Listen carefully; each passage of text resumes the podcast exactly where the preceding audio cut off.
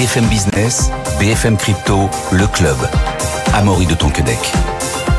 Bonjour à toutes et à tous, soyez les bienvenus dans le club BFM Crypto. J'espère que vous passez un bon début de semaine. En tout cas, il y en a qui vont mieux, ce sont les NFT. Beaucoup les annonçaient morts, mais visiblement, ça repart. Pour en parler, nous sommes avec John Carr. Bonjour John. Bonjour Amaury. Vous êtes fondateur du NFT Morning et de la Non-Fungible Confiance.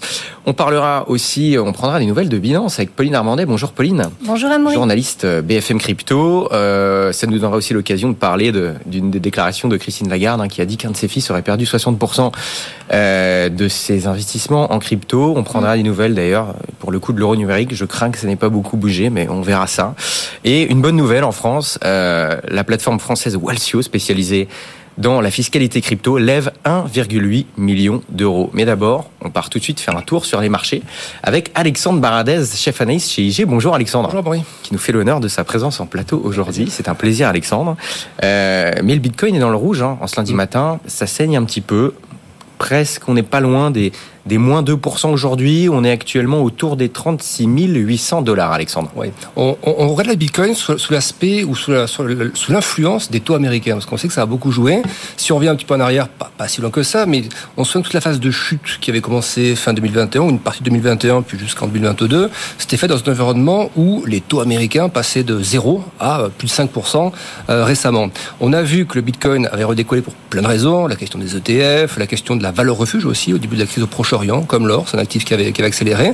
Et un troisième thème qui s'est mis en route à ce moment-là, c'était la petite détente des taux américains, euh, qui était assez marqué, un 30-40 points de base, euh, et qui avait plus aux actifs à risque pas seulement le Bitcoin, mais le Bitcoin, quand on compare à tous les autres actifs euh, à risque, les valeurs IPO, les SPAC, mm. hein, véhicules d'investissement un peu spéculatifs, les valeurs les plus shortées aussi, euh, qu'on retrouve dans le fonds, par exemple le fonds ARC de Cathy Wood. On, on voyait ces, des réactions dans, le dégonflement de la bulle post, post, post Covid. La, la, corrélation était parfaite entre ces actifs. Et ensuite, le Bitcoin s'est détaché par rapport à les thématiques qui lui sont propres, alors d'autres actifs spéculatifs restaient un petit peu en, en, bas de zone. Et puis, les actifs spéculatifs se sont dressés depuis quelques jours parce que les taux américains baissent. Sauf que euh, ça ne plaît pas trop aux membres de la Fed et de la BCE. On a vu que la semaine dernière, plein de speakers, près une dizaine, sont tous exprimés sur le thème attention, le combat contre l'inflation n'est pas gagné, le chemin est encore long, euh, la probabilité d'avoir une hausse de taux, et même que d'avoir une baisse de taux. Ça pas plu que les marchés repartent un petit exactement ça. C'est exactement ça parce qu'en fait, quand les taux se détendent, euh, les, bah, tout de suite, tout, tout, reprend de la valeur, les actifs à risque. Quand j'ai à risque, les actions aussi. On parle vraiment, c'est le terme générique pour dire euh, les actifs, Bitcoin, actions ou autres. Ça reprend de la valeur. Sauf que si à un moment donné le sentiment se détend trop sur les marchés, ça peut freiner le, la, la, lutte en fait contre l'inflation de de de la Banque centrale européenne et de la Fed. Et donc, il nous renvoie des messages comme ça pour que le marché obligataire, pour que les taux se retendent un petit peu. Et on l'a vu la semaine dernière, ça a pris 15 points de base quand même. Et on a vu bah, les cryptos avoir du mal à franchir, notamment le Bitcoin, la zone des 38 000. Donc, je pense qu'on est en plein dans ce thème actuellement. Je vois pas comment il serait évacué tout de suite, si vous voulez. Il y a les chiffres d'inflation en zone euro, c'est jeudi. Ça, ça va être très, très important. Mais d'ici là, si les taux retombent pas, il n'y a pas de raison que Bitcoin reparte à 39, 40 ou autre. Donc, je pense qu'il y a une phase qu'il faut respecter, qui est une phase de consolidation. On peut osciller comme ça entre 38, 34, 33.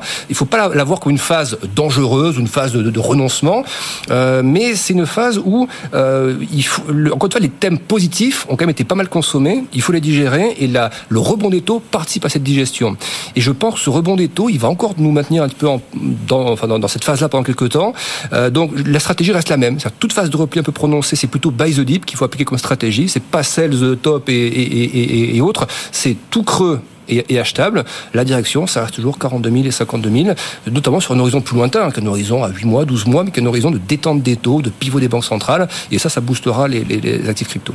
Donc pour résumer, il n'y aura pas forcément de, de, de, Père Noël euh, Bitcoin. Il y aura a priori assez peu de chances d'avoir un rallye haussier sur le Bitcoin. Euh, à Noël à cause de ces histoires de taux On peut l'avoir si par exemple vous avez, euh, par exemple je dis des super chiffres d'inflation en euro qui baissent beaucoup plus fortement que prévu, que les taux se détendent là à juste raison, vous pouvez avoir des réactions hein, sur les cryptos qui, qui, qui dans ce sens-là. Donc je, je dis qu'aujourd'hui il y a, y a quand même un risque à ne pas être dans le marché crypto, ça c'est très clair. Si on le risque de rater les, les rallyes, mais considérer que parce qu'on est passé d'une zone de 25 à 38 en quasi ligne droite, ça va se reproduire de 38 à 52, là je pense qu'il ne euh, faut pas être en besogne parce qu'encore une fois, ça reste des actifs sensibles euh, au taux, au taux réel notamment, et ces taux, il n'y a pas de raison, si vous voulez, dans l'environnement actuel, qui se détendent massivement. Ils peuvent plafonner, ce qu'ils font depuis quelques temps, ils peuvent refluer un peu ce qu'on a vu depuis une quinzaine de jours, mais il n'y a pas de raison fondamentale pour que les taux se replient très très fortement dès à présent. Pour ça, il faut des messages de banque centrale qui abondent euh, dans le sens du oui, inflation, ça y est, on va vers les 2%. Oui, on va commencer à réfléchir aux baisses de taux. Actuellement, le message, c'est pas celui-ci, c'est le message, on laisse les taux élevés, on les remontera peut-être plus, mais on va les laisser élevés pendant plusieurs mois. Donc, tout en manageant bien votre risque, vous pouvez potentiellement euh, acheter un petit peu en ce moment. Ça peut être une zone d'achat. Voilà, en tout cas, d'après Alexandre Baradès, chef analyste chez IG. Merci beaucoup, Alexandre. On vous retrouve dans quelques minutes hein, pour euh, commenter l'évolution des marchés traditionnels dans BFM Bourse. Voilà, à partir de 15h35. Merci beaucoup, Alexandre. Bonne journée. Merci. Tout à l'heure à l'antenne pour ceux qui, qui, vont suivre tout ça. John, euh, comment est-ce que les, les NFT vont mieux Est-ce que ça va mieux pour les raisons qu'a cité Alexandre ou alors ça n'a rien à voir? Parce qu'on voit que le, marché crypto a repris, hein, le, Bitcoin plus 125% en un an. Hein, par rapport, il y a un an, on était autour des 16 000. Là, on est autour des 37 000. Euh, il y a un petit retard sur le marché des NFT, mais qui commence à être rattrapé. Comment, comment l'expliquer? Je pense qu'en effet, euh, Amaury, il y, a une corrélation, effectivement, entre le marché crypto et le marché NFT. Donc euh, déjà, les, prises de profit potentielles ou l'enrichissement euh, latent qui est fait par les investisseurs crypto se répercute aussi finalement sur le marché des NFT parce que euh, comme on l'a vu d'ailleurs sur le marché crypto hein, depuis le début de l'année, depuis janvier pratiquement, on avait quand même une, hausse sensible qui était voilà qui arrivait petit à petit, gentiment, mais malgré tout, pendant cette phase-là, euh, la plupart des NFT, leur enfin des grands NFT ou des blue chips, en tout cas leur valeur s'est multipliée par deux euh, par rapport à leur plus bas historique. Euh, c'est le cas des, par exemple, des CryptoPunk euh, qui ont tapé, avaient tapé les 50 000 dollars en début d'année, enfin il y, a, pratiquement un an, qui aujourd'hui le floor, le minimum, c'est 120 000 voire 130 000 dollars. Même les fameux Board Ape euh, qui était un peu décrié, en effet, euh, qui à un moment donné, en effet, flirtait aussi euh, avec les, les, les 30 000 dollars. S'achète, enfin, le, le floor aujourd'hui a été multiplié par deux. Donc, il y a, y a, clairement une, une forme de corrélation, mais pas seulement. Pas seulement. Il y a d'autres choses, il y a d'autres principes qui sont en train de se mettre en place. Lesquels, par exemple, qu'est-ce qu'on peut, qu'est-ce qu'on peut suivre? C'est quoi? Il y, a, y, a, des tendances qu'on peut anticiper, bah, John?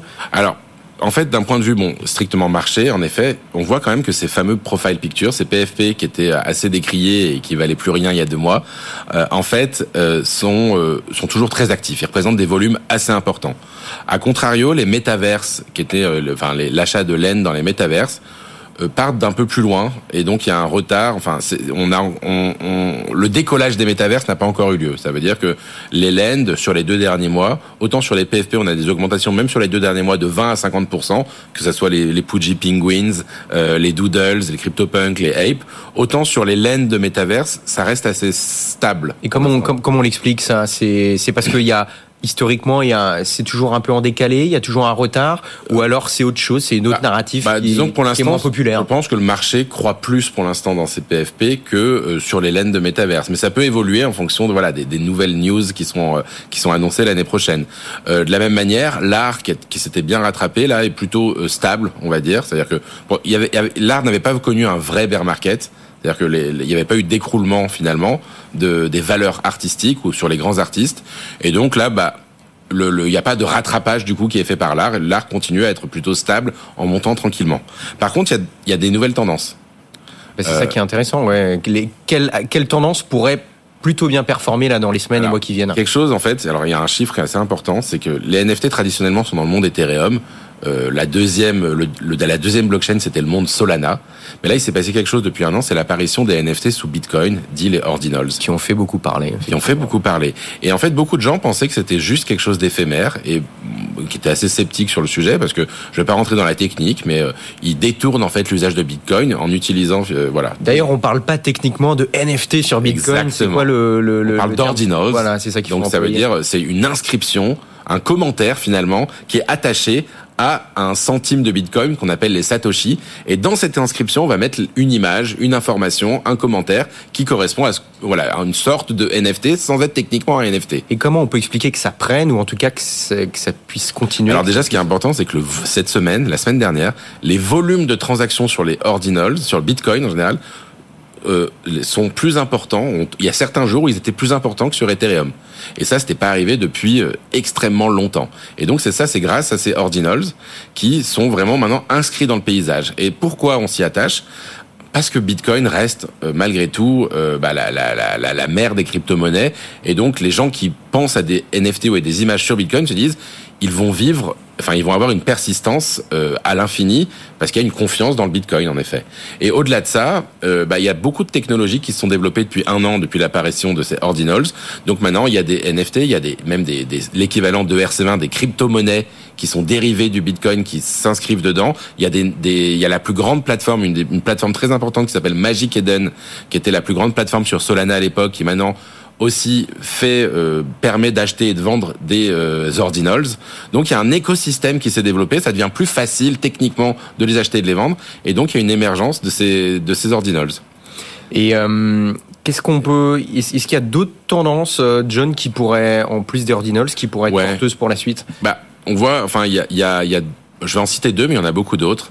Euh, un, les réseaux sociaux, ce qu'on appelle les social fi. Mhm. Alors là, on est un peu sur du gambling, un peu pour certaines d'entre elles. Il y en a une qui a explosé l'été dernier, qui s'appelait Friendstech, euh, où vous pouvez tout simplement euh, tokeniser votre personne, et donc les gens peuvent acheter une partie de votre euh, de votre compte finalement pour pouvoir accéder à votre contenu. Et donc il y a de la spéculation qui va se faire. Donc Amaury peut créer un compte sur euh, sur Friendstech, et les gens pourraient acheter une parcelle, ce qu'on appelle une clé finalement euh, du token Amori pour pouvoir accéder à son contenu, à ses groupes, euh, à, sa communauté finalement.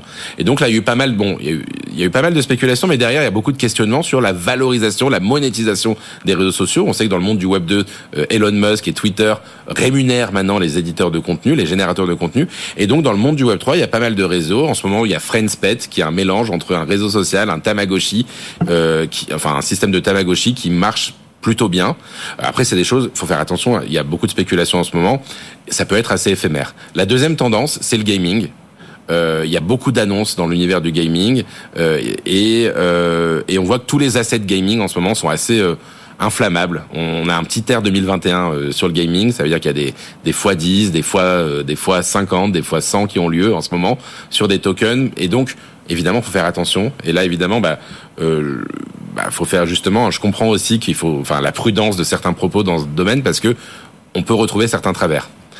Et euh, avant de prendre euh, des nouvelles de, de Binance avec Pauline euh, dans quelques instants, est-ce qu'il y a d'autres signes, d'autres d'autres d'autres data, d'autres indices qui nous indiquent que, que ça repart, que quelque chose Il y a des signaux passe? faibles assez importants. Enfin, moi, j'ai vu vraiment. euh, en fait, j'aime bien regarder les news. Et en fait, il y a toujours euh, voilà des, des grappes de news positives ou négatives. Pendant un an, on a eu un narratif de news très négatif. Le procès euh, SBF, euh, les euh, la SEC, tout cet environnement. Là, beaucoup de news, d'annonces qui reviennent. Donc dans le gaming, le- studio de Final Fantasy qui va lancer la semaine prochaine ses premières NFT pour son jeu NFT. On a énormément de marques qui les deux derniers mois ont fait des annonces, que ça soit euh, bah, dans l'univers LVMH, la, la, la française des jeux, Walmart qui vend des Pudgy Penguin, Michelin qui a lancé sa collection NFT. Enfin, il y a beaucoup de choses alors que des acteurs qui à la base on se posait des questions sur leur sur ce qu'ils allaient faire ou pas, qui se le, dans ce domaine. Et de, la même manière dans le monde du gaming, Sony, Microsoft, on a vu qu'ils ont déposé des brevets liés au sujet aussi. Donc, il faut surveiller la communication. C'est intéressant, John, parce que quand vous étiez venu pour la première fois de cette saison dans, l'émission, vous nous aviez dit ah j'étais sur la plage et j'ai vu euh, des gens, je crois, qui lisaient des, des, des- des journaux, bref, de la presse, qui annonçaient la mort des NFT. Et là, vous nous aviez dit à l'époque, bon, il y a des chances que que- qu'on qu'on soit au niveau pas si mort que ça. Et bah finalement, euh, vous avez vous avez peut-être raison, effectivement, hein, vu qu'on On voit va voir. Après, Alors la- tout n'est pas fait, mais en Voilà. tout cas là, il y a ça, ça repart. Mais je pense qu'il y a une corrélation aussi avec les cryptos, c'est-à-dire que c'est fort probable que les deux trois prochains mois ça se calme. Mais en effet, en tout cas, il y a un certain optimisme pour l'année 2024. Pauline, euh, c'est l'affaire euh, qui a secoué euh, Binance la semaine dernière. La plateforme a été placée sous, sous tutelle aux États-Unis. Quelles sont les dernières nouvelles Tout simplement les nouvelles les plus fraîches? Alors, les dernières nouvelles, ça concerne surtout euh, son ex-patron, donc Champagne Zhao, surnommé Sisi, qui en fait n'a plus le droit de quitter euh, les États-Unis avant euh, fin février, puisque ça sera la date, enfin le 23 février plus précisément, qu'il connaîtra notamment la peine qu'il encourt. Euh, on le rappelle, effectivement, la semaine dernière, Sisi a plaidé coupable euh, de violation des lois américaines et de blanchiment euh, d'argent dans le, devant la justice américaine. C'était dans le cadre d'un accord entre Binance et le département américain de la justice. Et il a payé 175 millions de dollars pour pouvoir être libéré sous caution. Mais en fait, du coup, il est libéré, mais il reste aux États-Unis parce que les autorités américaines craignent en fait qu'il puisse fuir le pays euh, avant euh, même d'être condamné. Et ce qui fait que ben c'est une situation une situation un peu compliquée pour lui, en tout cas selon son avocat, qui explique qu'il aimerait bien retourner aux Émirats Arabes Unis, là où il a en fait sa famille, sa femme et ses trois mmh. enfants.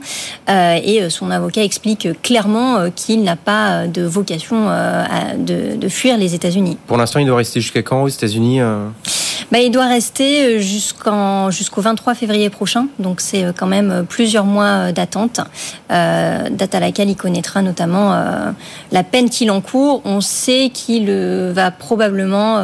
Quoi, c'est 18 mois à peu près de prison qu'il risquerait potentiellement. Mmh. 18 mois. Alors maintenant, on est passé sur 18 mois de prison. La semaine dernière, euh, on pensait plus à une peine de 10 ans de prison qui a été réduite visiblement à, euh, comme tu dis, 18 euh, mois de prison. Et, la question que beaucoup de gens se posent, bah, est-ce que Binance peut survivre sans CISI avec, avec tout ce qui se passe là en ce moment? Bah, c'est vrai que c'est quand même une, large question euh, parce que la semaine dernière, ben, évidemment, les bouleversements euh, euh, qu'a pu connaître Binance ben, ont entraîné quand même la plateforme dans quelques turbulences. Il y a eu à peu près 2 milliards quand même de dollars de crypto-monnaies qui ont été retirés de la plateforme, donc ce qui, prouve quand même que les utilisateurs ont eu un peu peur dans ce contexte. Euh, c'est vrai que le patron emblématique qui était euh, Champeng Zhao, donc Sisi, euh, bah, il a porté évidemment beaucoup de choses à, Binance et aussi à sa communauté. Les utilisateurs, ben voilà, l'aimaient aussi beaucoup parce qu'il était présent sur les réseaux, à des événements, voilà, de, de, nombreuses occasions. Et bah, pour l'instant, bah, son remplaçant, donc Richard Teng, qui a quand même 30 ans d'expérience dans la finance, dans la réglementation, dans les cryptos, bah, il peine évidemment à se faire une place et à imposer vraiment euh, Binance comme bah, toujours ce leader euh, des, des plateformes d'échange de crypto-monnaies. Voilà donc euh, Richard Teng qui, qui, qui, est dit pro-régulation et en tout cas la première stratégie de, de Champagne Zhao était dite un peu par certains stratégie pirate qui privilégiait le business, sachant que le, contexte réglementaire n'était pas clair aux États-Unis et d'ailleurs il ne l'est toujours pas tellement plus. John, une, réaction? En fait, bah, je reste sur, euh, je suis très optimiste aujourd'hui, donc je reste un petit peu. Pour moi, je le classerai tout ça plutôt dans le groupe des news positives, en fait, paradoxalement. Euh, C'est-à-dire qu'on a un acteur qui était justement euh, un acteur de référence, mais plutôt pirate dans l'esprit, qui accepte de payer ses contraventions, on va dire, ces grosses, ces lourdes amendes aux États-Unis. 4,3 milliards de dollars, on le rappelle. 4,3 milliards de dollars, c'est à la fois monstrueux et à la fois ils peuvent se le permettre. Et, euh, et en effet, deux.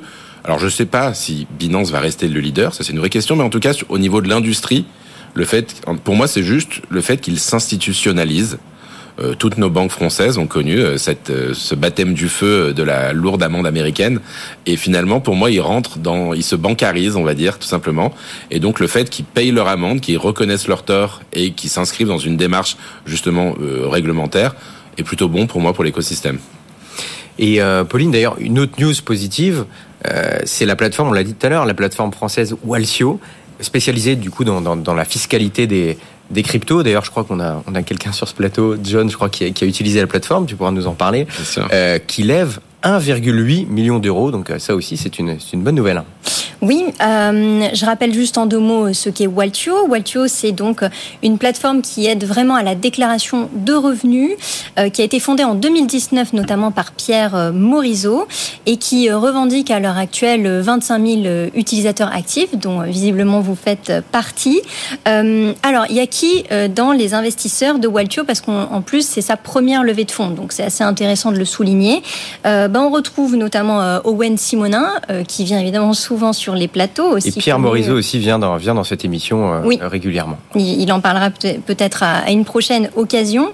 Euh, Owen Simonin, donc, qui est aussi youtubeur connu sous le nom de Asher. Il y a aussi Julien Bouteloup, qui est fondateur de Stake Capital. Et il y a même une banque française, hein, le Crédit Agricole Capital Développement, qui a mis quelques fonds dans cette levée. Que va faire Voltio de ces 1,8 million d'euros? Ben, euh, Ils n'ont pas été super clairs dans leur communiqué, mais ils parlent quand même de diversifier leur offre, de vouloir s'étendre en Europe parce que principalement les clients aujourd'hui sont français et de renforcer leur technologie et leur infrastructure parce que c'est vrai que Waltio s'attache euh, clairement à un sujet très casse-tête pour les détenteurs de crypto-monnaies. C'est vraiment cette déclaration mm. euh, des plus-values qui, euh, bah voilà, doit se faire évidemment chaque année à une période précise et c'est très compliqué pour un utilisateur, euh, et notamment particulier, de pouvoir le faire lui-même, surtout s'il fait beaucoup de mouvements d'achat, de vente de crypto-monnaies et qu'il euh, engrange des gains. Euh, bah, ils ont recours souvent bah, à des plateformes comme Waltio ou à des avocats fiscalistes. voilà. Et on l'a vu la semaine dernière, hein, il y a des débats qui ont débuté au Sénat pour savoir s'il fallait taxer ou non les revenus de stacking et de mining. Et John, au niveau des NFT, comment on, en est où de la, fiscalité des NFT Maxence, ça repart, il y en a peut-être que ça peut intéresser. Bah, la fiscalité pour l'instant des NFT, c'est la même. En fait, c'est un crypto actif. Techniquement, aujourd'hui, au niveau français, euh, un NFT est un crypto actif comme un autre. Donc, c'est la flat tax c'est voilà la tax qui s'applique uniquement au moment d'ailleurs euh, où on revend, euh, on échange ces, ces, NFT contre des euros euh, sonnants et trébuchants finalement. Donc au, au, moment du passage en fiat. Euh, après, il y a des discussions d'ailleurs à un moment donné pour éventuellement appliquer euh, un taux d'imposition qui soit lié au sous-jacent. Ça veut dire est-ce que c'est de l'art, est-ce que c'est plutôt un actif dans une société, et donc là potentiellement des taux différents, mais ça casse-tête qui va être assez compliqué quand il va se mettre en place. Donc je pense que c'est plus des discussions pour l'instant que des vrais euh, projets de loi. Euh, mais pour revenir à Walsio, c'est intéressant en effet. Enfin, vous avez, en fait, ce qui est génial, c'est que grâce à la blockchain, toute la donnée est on-chain.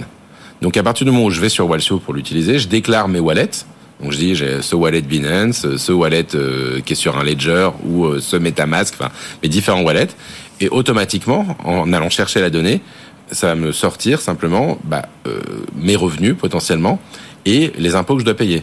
Et moi, je fais partie de ces gens qui suis très content, grâce au gouvernement français, d'avoir les impôts en ligne qui me disent exactement combien je dois payer en fonction de mon salaire. Donc c'est un peu ce genre de, bah, grâce à la donnée on-chain, Walsio va reproduire finalement cette simplification qui, à mon avis, est nécessaire pour beaucoup d'utilisateurs. Pauline, euh, rapidement, on peut parler un peu de ces déclarations en fin de semaine dernière de, Christine Lagarde, qui aurait dit que son fils aurait perdu 60% euh, de ses, investissements euh, en crypto. C'est quoi? C'est c'est un pitacle supplémentaire à cet écosystème Comment est-ce qu'il faut le voir? Bah, C'est sûr que prendre un exemple concret, c'est parfois, en tout cas de la vie personnelle de Christine Lagarde, c'est parfois plus parlant qu'une étude anti-crypto. Et effectivement, donc euh, l'un de ses fils, on a euh, l'identité de son fils n'a pas été révélée, mais a donc perdu, alors pas beaucoup d'argent, mais il a quand même perdu 60% de sa mise de départ dans les crypto-monnaies. Et du coup, bah, Christine Lagarde en a profité pour dire que, euh, bah, je la cite, hein, elle avait raison de euh, lui avoir dit que c'était euh, bah, euh, à ses risques et périls d'investir dans les crypto-monnaies parce qu'effectivement, on peut gagner beaucoup d'argent si on fait de la, si on les voit comme de mm. la spéculation, mais aussi on peut en perdre. Et donc, c'est vrai qu'elle a donné cette anecdote devant des étudiants à Francfort pour expliquer quand même les risques toujours associés à la vente et l'achat de crypto-monnaies. Bon, et eh bien peut-être que la prochaine fois, elle nous dira que son fils euh, a acheté des, des, des, NFT. Et justement, c'est un peu la news positive, c'est que dans trois ans, quand son fils aura fait des profits, elle sera peut-être pro crypto à ce moment-là. Bah, c'est pour ça. Bon, faut, faut, faut, faut pas qu'ils vendent, faut pas qu'ils vendent tout de suite. Alors on verra ça. C'est bien, c'est un sujet de discussion en famille aussi. Donc. Euh. Voilà, c'est ça. Mais il faut rappeler que le Bitcoin, voilà, si euh, pour l'instant, si on avait à n'importe quel moment, si, si, on avait acheté du Bitcoin, si on l'avait conservé 4 ans, on aurait fait au pire plus 142% de plus-value. Maintenant, évidemment, les performances passées ne présagent pas des performances futures. Merci beaucoup, Pauline Hernandez journaliste BFM Crypto, d'avoir été avec nous. Je vous rappelle, votre newsletter qui sort tous les lundis à 18h. Abonnez-vous si ce n'est pas déjà fait. John Cart, fondateur du NFT Mording et de la Non-Fungible Conférence. Merci d'avoir été avec nous. John, vous revenez très bientôt nous parler de NFT. Merci de nous avoir suivis. Bonne journée, bonne soirée et à demain, 15h. BFM Business, BFM Crypto, le club.